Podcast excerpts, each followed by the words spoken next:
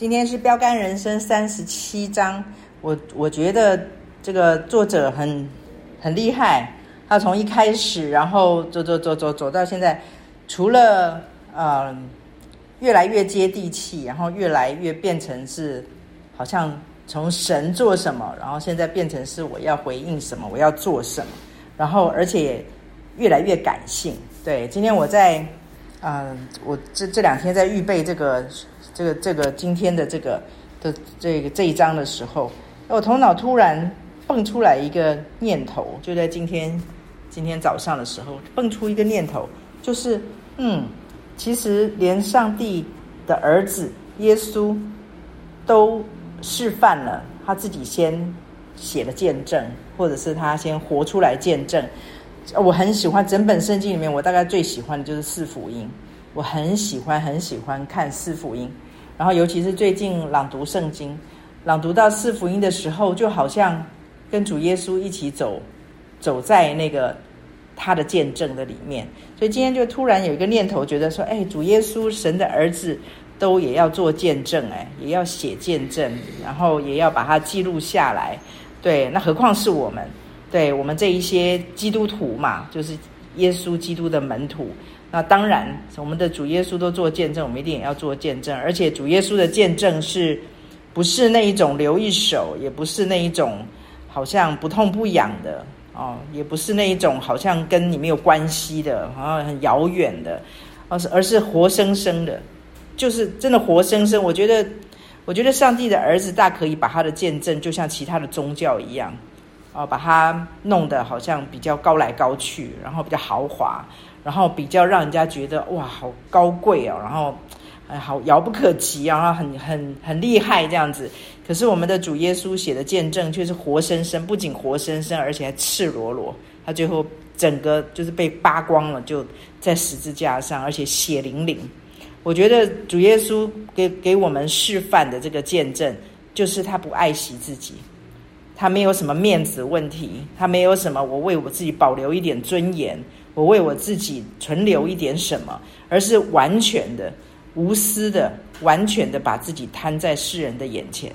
变成一个大家都可以做人。既然是见证嘛，见证的意思就是可以看的，就是可以看的。其实他在世上的时候，就是说你们来看啊，你们来看我住的地方怎么样？有飞鸟，有有洞，湖里有洞，然后飞鸟有窝。我觉得这个是主耶稣为我们示范的见证。所以我觉得，嗯，我自己啦。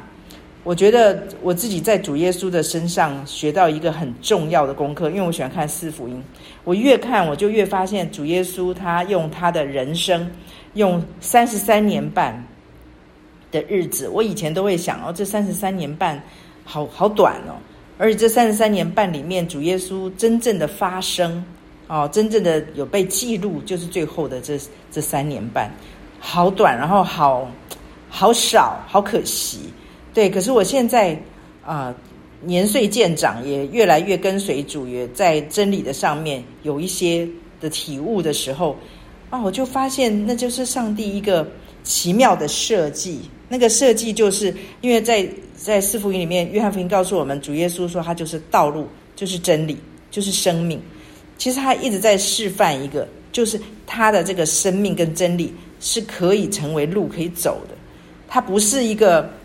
他不是，所以刚才说嘛，其他的宗教的那个领袖啊也好，这些教主也好，通通都是示范一个很高的，然后示范一个很遥不可及的，然后让人家毕恭毕敬的，让人家觉得哇，好难哦！你看那个佛教哦，要怎么样怎么样，多少的舍利子，你要怎么样怎么样，就是让你觉得你不可能。然后中间还有什么？还有轮回那种。还有这种报应，这些挡在那个路中间，更是遥遥遥不可及。这个这个完完全觉得自己这辈子不可能的啊！想想下辈子好了。我觉得这是其他的宗教给我们示范给我们看的。对，可是我们的主耶稣却告诉我们，他给我们的这个四福音的见证，就是告诉我们，他这条路是可以走的，是可以走在上面的。然后他的生命，他的这个真理是活生生，是我们可以成为一条路可以走的。它是活动的，就好像我们玉门从门是一个静态的门，现在变成大道，是可以走的。而且是人可以走上去的一条道路。所以我觉得我，我今天在看这一篇的时候，在预备这一篇的时候，我的心里面想了很多。我在想说，我成为什么样的人，真的是蒙了神的恩啊！我我觉得我自己回头去想。或许大家看到我每个礼拜可以侃侃而谈，可以讲很多，然后我很爱讲话。可是你们看到的都是成品，都是整形后的陈明轩。你们没有看过整形前的陈明轩。这个整形前的陈明轩呢，蛇哥也只看到部分而已。对，那真正看到完全的就是我自己。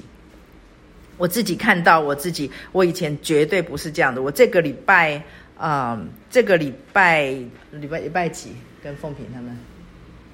是礼拜上个礼拜六，哈啊，上个礼拜六，然后我们跟蛇哥在主日也有讲到，他跟一个好像在国营企业里面非常厉害的一个长官，然后我们一起聚餐，然后呢，那个牵线的那一位姐妹，对，然后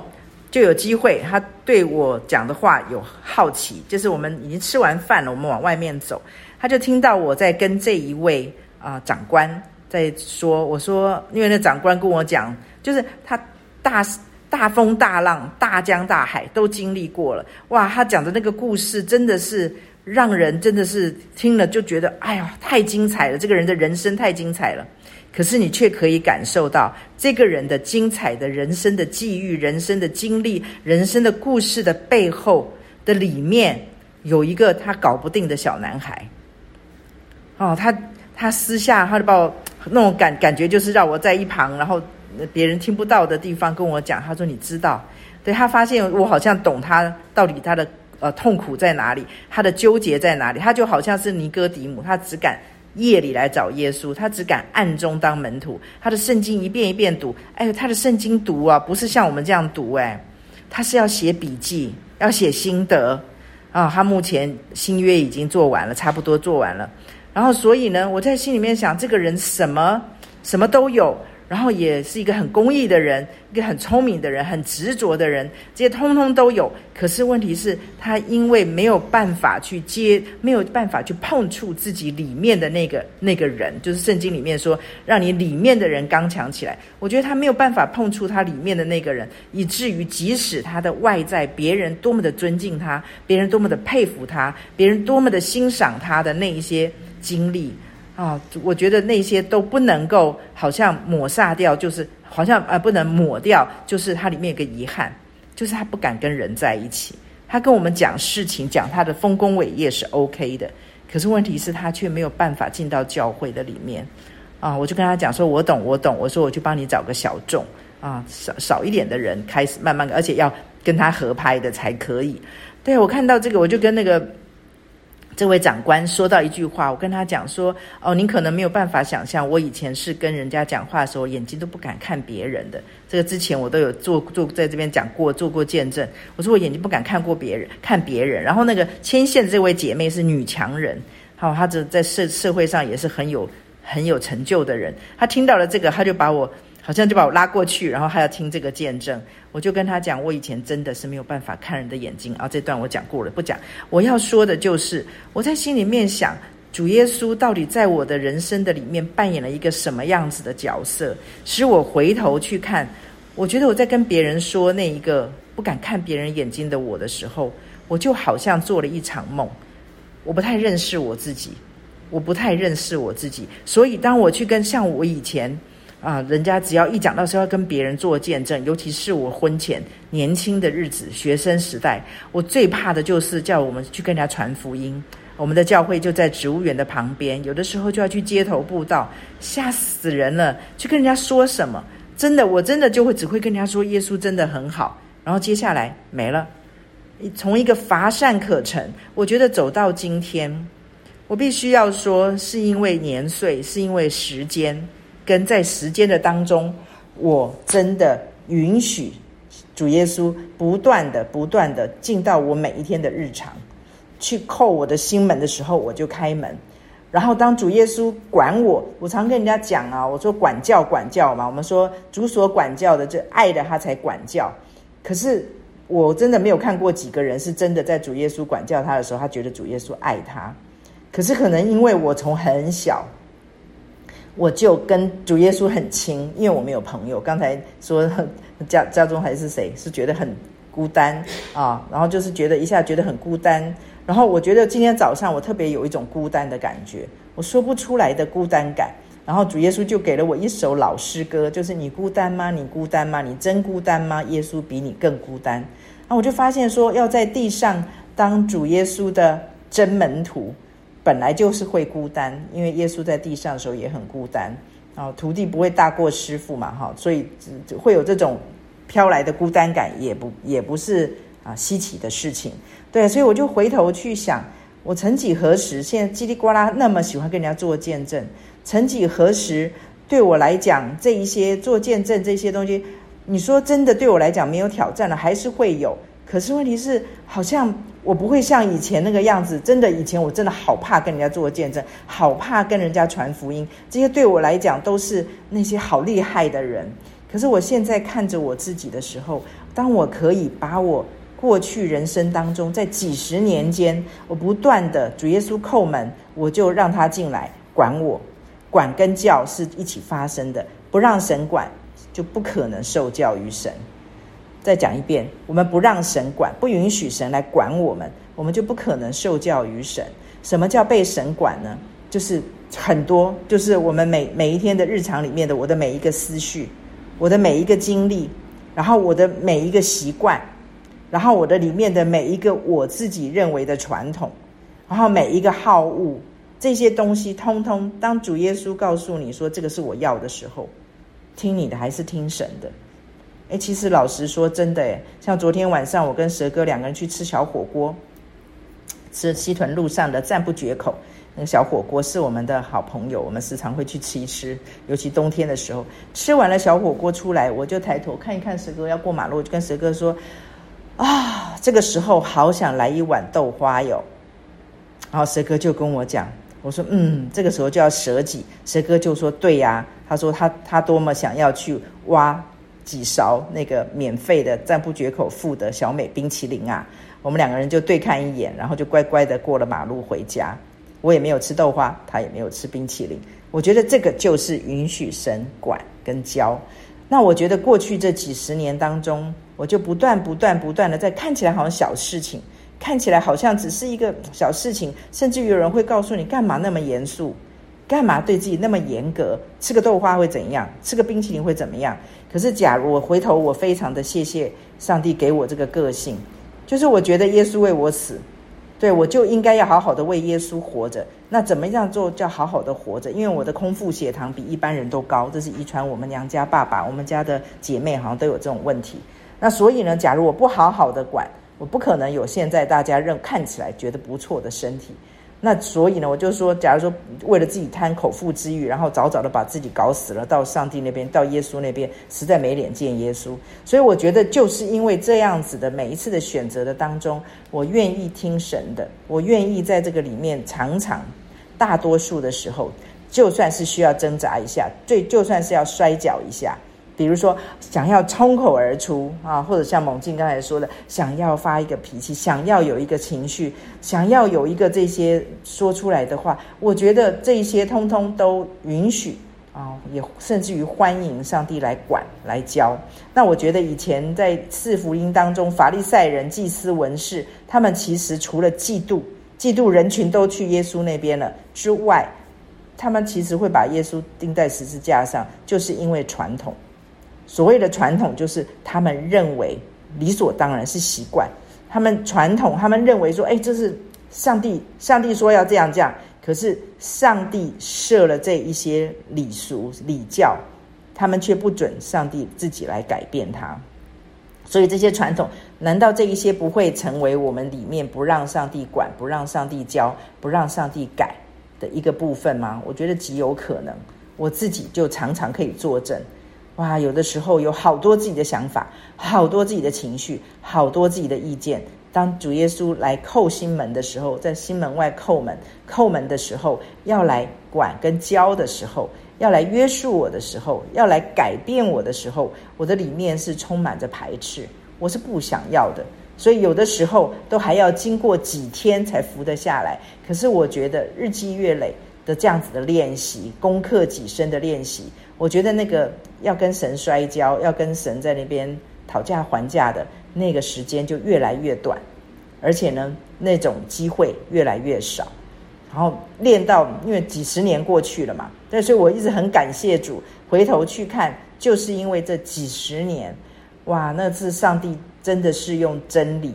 洗，好像帮我一直洗，一直洗，把我里面的那个洗。所以刚刚猛进很喜欢说那个主耶稣的奔向耶稣，奔向原创哈。对，我觉得为什么我会有这么大的体体会？我觉得很重要的一个原因就是我以前。实在离我的原创太遥远。我为什么会觉得孤单？其实这个孤单呢、并不是现在才有的。我的孤单感，其实在我人生从青少年开始就一直伴随着我。我好像有跟大家说过，人越多，我就越孤单。对，为什么越孤单？那个时候的理由是因为很自卑，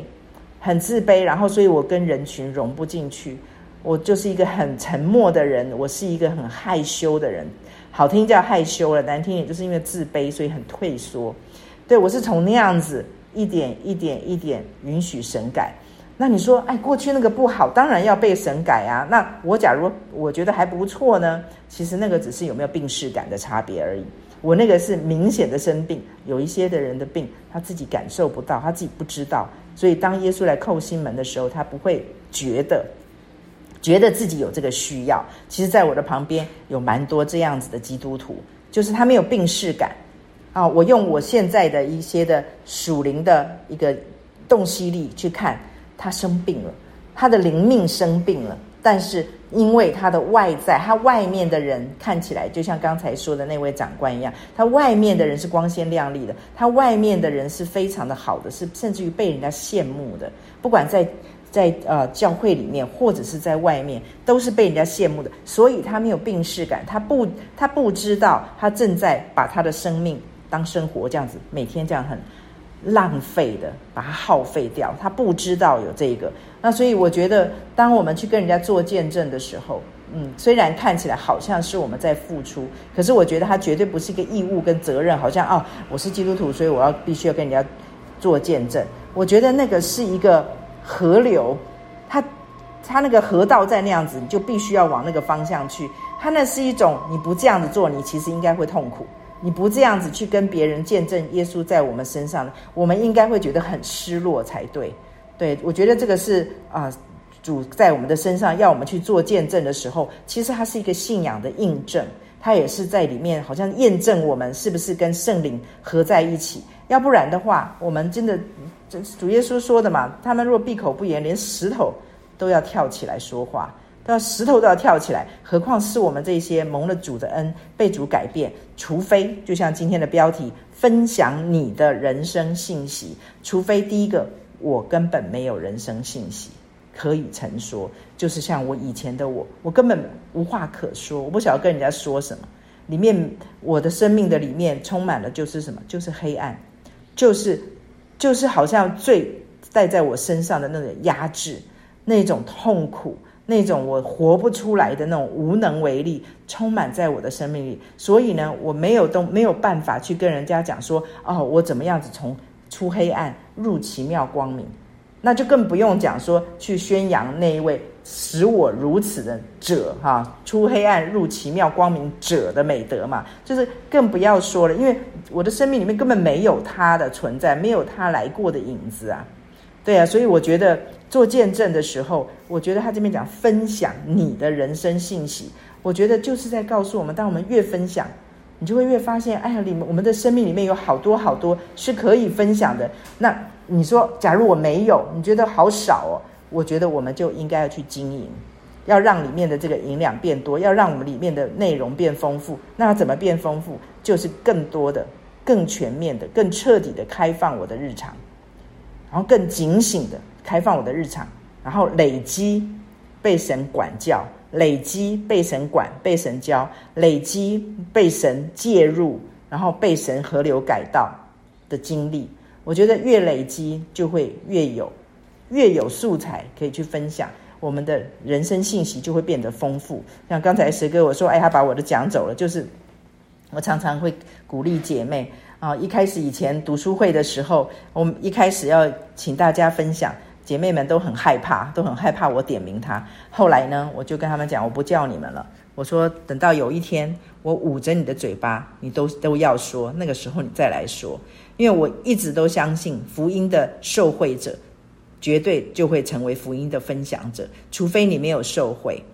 否则的话。不不可能说你里面有料，然后里面有有精力神，但是你却吝啬去分享，所以只有一个可能，就是你里面没有东西可以分享，像我以前一样。所以呢，一个福音的受惠者，就绝对会成为福音的传扬者啊，传福音的分享者。就像我从乏善可陈到现在，你捂住我的嘴巴，我都要说。我觉得以前的我虽然啊、嗯，就是其实蛇哥说我很爱说话，那我以前小时候是一个很沉默的人，我一直到嗯，一直到高中、大学，在别人的眼中都是一个害羞、沉默的人，跟现在是完全不一样的。对，所以我真的很希望我自己整形前、整形后可以给大家看一看，你们就会知道自己多么有盼望，你们的起跑点都比我好很多。对，然后所以我觉得这个是我自己在今天在讲的过程的里面，在看这个过程里面，我里面很多的感触哈。然后我觉得还有另外一个部分，就是我觉得嗯，当假如每一次圣灵来叩我的心门，或者是圣灵给我一些的感动，然后我每一次都选择去消灭它的话，我觉得每一次都消灭它，然后一次、两次、三次，其实到后来我就接收不到了。因为圣灵他不会勉强我们，他就不会就不会说了啊。昨天有一位姐妹，反正我跟她讲了一段话，然后她就跟我说：“哎，明轩姐，你真的很敢讲哎。”她的意思是说，我讲话，我怎么可以敢去讲那么直的话啊？我跟她讲说，不是我敢讲，是因为我不要失去神的同在。我说，假如上帝叫我去讲，然后呢，我就给他。砍砍砍，给人家七扣八折，然后呢，或者是甚至于逃避不去讲。我说一次、两次、三次，我说圣灵就不会跟我讲。我说我不能够失去神的同在，所以我不能冒着这个风险。我说不是因为我敢讲。我说谁不想要当别人心目当中或者是眼中口中的那个好人？谁不想要跟与人为善？我很想，何况我是老幺。然后，何况我的个性本来很喜欢与人为善，可是当神拣选我，常常要我去跟人家讲一些实话，尤其是与别人的生命有益处的话。然后那些实话、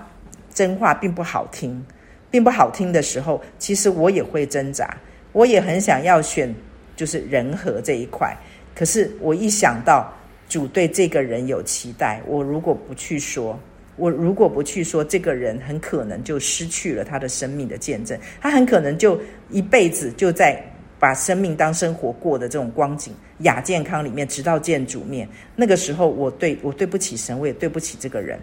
所以，他不是因为我敢讲，不是因为我好战，是因为我不能对不起神，我不能够在这个里面好像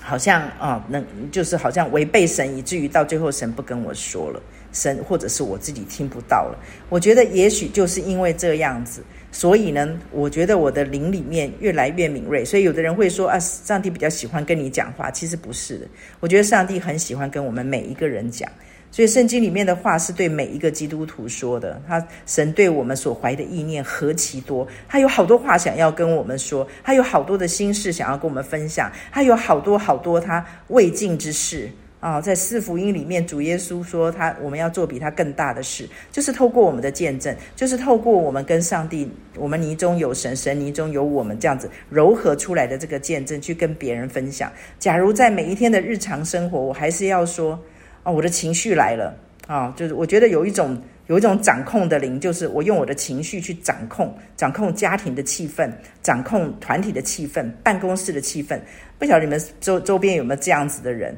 就是当他的脸色一拉下来，或者是他不说话，或者怎么样的时候，哇，那个气氛就凝结。假如有这样的话，我看过一本书啊，那个就叫做那个就叫掌控的灵。我觉得我以前就有，就是有，就是当时哥让我不开心的时候，那我就用我的脸色，那我就用我的不讲话。对啊，我觉得当主耶稣来改变我，我我后来愿意愿意愿意一直改变。以前我都会觉得我生气有理，我都会觉得我的情绪非常的有理。可是当我一旦愿意让主改变，我发现受惠的是我自己，我自由了，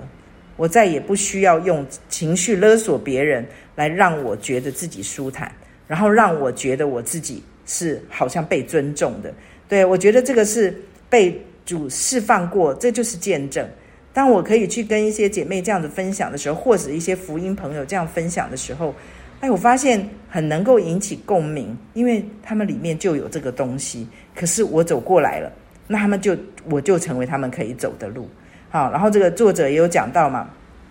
他说，呃，呃，对牧师来，牧师可能对一般未信者叫做专业推销员，但是我们这一些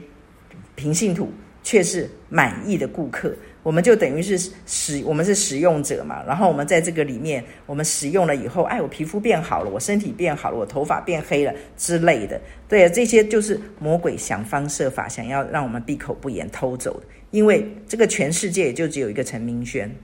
这个全世界就只有一个你，就只有一个我，这个见证我们闭口不言了就没了，所以魔鬼非常的。清楚知道这个独特性带来的杀伤力或者是影响力，所以他很想要把它灭掉啊！刚刚在傍晚的时候才烧烫烫的，有姐妹来跟我讲说，昨天傍晚的时候，哦，她在祷告读经的时候，突然有一个很强烈的声音，然后很强烈的感觉，叫她去跳楼，叫她从楼上跳下去，叫她去死，好强烈哦！对呀，你要知道她在读经，她在祷告哦，我就恭喜她，我说这个就代表。魔鬼他没有办法用平常的那种以前的那种伎俩来来来弄你就对了，然后来好像不奏效了，所以他就露出他的原来的那个面目，然后呢，用最黑暗的方式，然后叫你自己把自己给解决掉。然后我就跟他讲说：“我要恭喜你，我要恭喜你，你升级了。”所以他急了，魔鬼急了，然后他怕你再继续这样子下去，再继续这样追求下去，继续再让神这样子改变你，继续。让神这样子管理你、管教你，愿意在神的话语上，愿意在祷告的上面下功夫、花时间。我说他就他就没有办法再控制你了，而且你会变成一个很有能力的影响者，不仅仅是在物质界有影响力，而且在灵界有影响力。我说这个是我要恭喜你的，这就是这个姐妹的独特、独特性的见证。所以魔鬼很想要把她给封口，叫她没有机会再去跟别人说。对啊，所以我觉得我们的见证都是非常非常的重要，也非常的珍贵的。好，我记得以前我在传福音刚开始，以前年轻一点的时候，我传福音其实很蹩脚。对，跟人家讲福音的时候，我觉得嗯就很本位。就是刚才哎忘记是家中讲的哈，就是感觉起来好像就是我选对信仰了，你选错信仰了哈。我我选对宗教，你选错宗教。哦，这样是蛇哥讲的，忘记了。好了，反正就是好像变成是这样。我一直到后来，我跟别人一对一的时候，我才恍然大悟，我错得多么的离谱。因为这作者这边讲到一句很精彩的话，他说：“分享的故事能搭起关系的桥梁，让耶稣从你的心。”走进他人的心，所以它是一条路。就从我们一开始讲，它是一条路。这个我一直到我跟人家一对一一段时间之后，我才有了体悟。我是从哪里来的体悟呢？是从保罗的身上。保罗在《使徒行传》十七章二十二到二十三节说：“保罗站在雅略巴谷当中说，众位雅典人呐、我看你们凡事很敬畏鬼神。我游行的时候，观看你们所敬拜的，遇见一座坛。”上面写着“未识之神”，你们所不认识而敬拜的，我现在告诉你们。我之前好像有提过，我今天再来讲一遍，因为我觉得非常的重要。我就是因为从这一段话里面，我从保罗怎么传福音的上面，他在异教徒的当中，他怎么搭起这个福音的桥梁，让别人可以就是走进他人的心，让别人也可以走进他的里面。他的搭桥是什么？不本位。你看他马上，他立刻就是说，不是立刻就切切入福音，说我告诉你们，你们拜的是假神啊，我们这个才是真神。他没有这样做，他做什么？他先一开始第一个，他在乎他们，他说我观看你们，我看你们凡事很敬畏鬼神。第二点，他夸奖他们，他夸奖他们敬畏的态度，敬畏神的态度。第三，第三点，他说我观看你们所敬拜的，然后呢，就表示说他他不是空穴来风的说，他是从他们懂得、他们习惯的、他们的日常，然后来写，因为他们每天他们喜欢拜神嘛，所以他们是泛神论，所以什么神他们都拜。那上面有一写着一个卫士之神，这个卫士之神的意思就是，哎，我假如前面。啊，一百三十六个神，然后结果呢，有一个我你不在里面，可是你是神啊，我很抱歉，那我就这个未识之神就是我为你预备的这个坛，所以他等于是用他们的话，用他们懂得的、他们熟悉的，然后搭起了这个福音的桥梁。所以我觉得后来我传福音的时候，我就摆脱了，我就弃绝了，也认罪悔改，就是那个本位，就是我不再站在我是对的，你是错的。然后我已经得到了啊，然后叫人家说得道高僧，就我已经得到了，得到那个道了。然后呢，你你根本就还走错路了，你根本拜错了。我弃绝这样子的想法，我开始跟他们站在同一边，就从他们的眼光去看他们。我假如是一个不信主的人，要成为一个基督徒，本来就是重重困难，因为对他们来讲全是。全是陌生的，甚至于是跟他们过去是格格不入的，所以我就开始，我学保罗，我开始赞许他们，赞许他们的虔诚，赞许他们的心态，赞许他们的一些的虔诚的行为，然后呢，用他们懂得的话，开始搭起这个桥梁，让我里面的这位神，重点就是要让他们跟我里面这位神相遇嘛，重点不是我们刚刚都有讲到，不是要驳倒对方。而是要让对方他的心里面设那个心房可以放下来，可以愿意听我们，或者是愿意感受到我们里面的这位神的美好。我觉得这个才是主要的，主要的我们的目的。所以我觉得在做见证的时候，我就开始学习保罗。我觉得这个非常非常的奏效。好了，就是能够让人心可以柔软下来。所以在传福音的时候，就会特别特别的让对方觉得你是在乎他的，你不是要来批评他，你不是要来定他的罪，你不是要来跟他比较，你不是要来跟他 PK 的，他就马上就会设下心防。当你听他的，他到最后就会听你的。所以我觉得我们这个作者有讲，随时准备好见证，这是我们应该做的。然后呢，当圣灵的那个机会一下子开门的时候，我们就可以去讲说那一些我过去。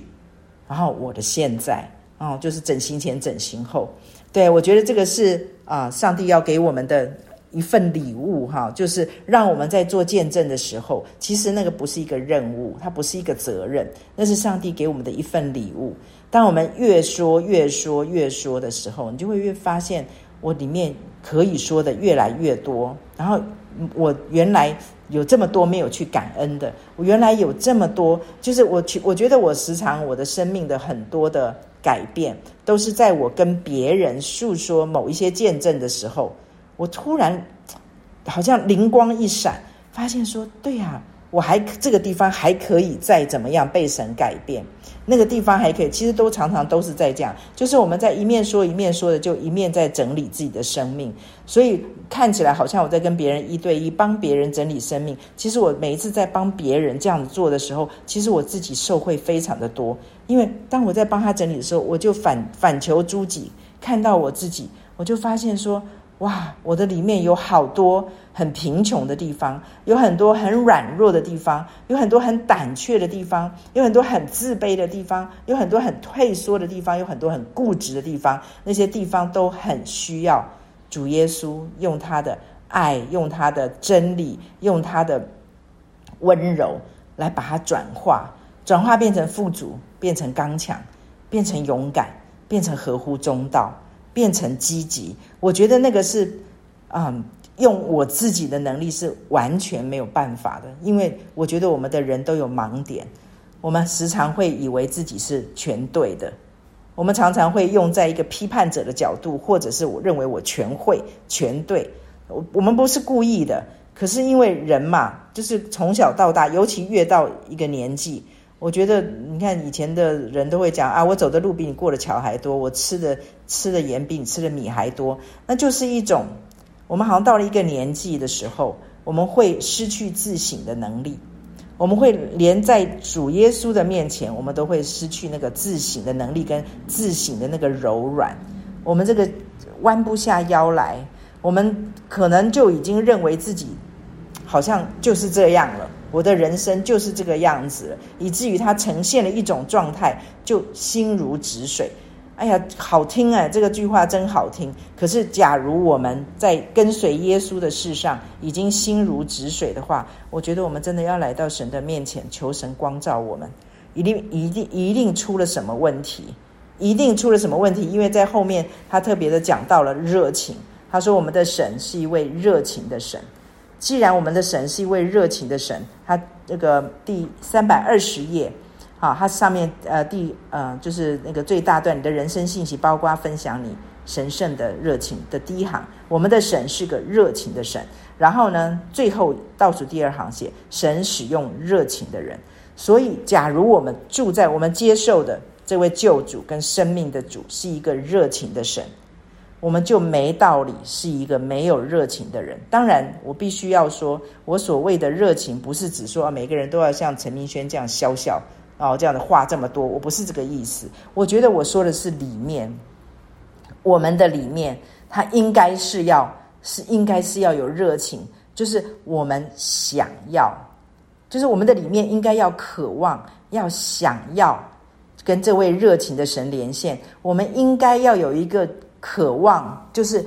就像家乐一样，纵使比如说今年我六十二，我六十二了，可是主啊，使用我。主啊，改变我！主啊，更新我！主啊，让我可以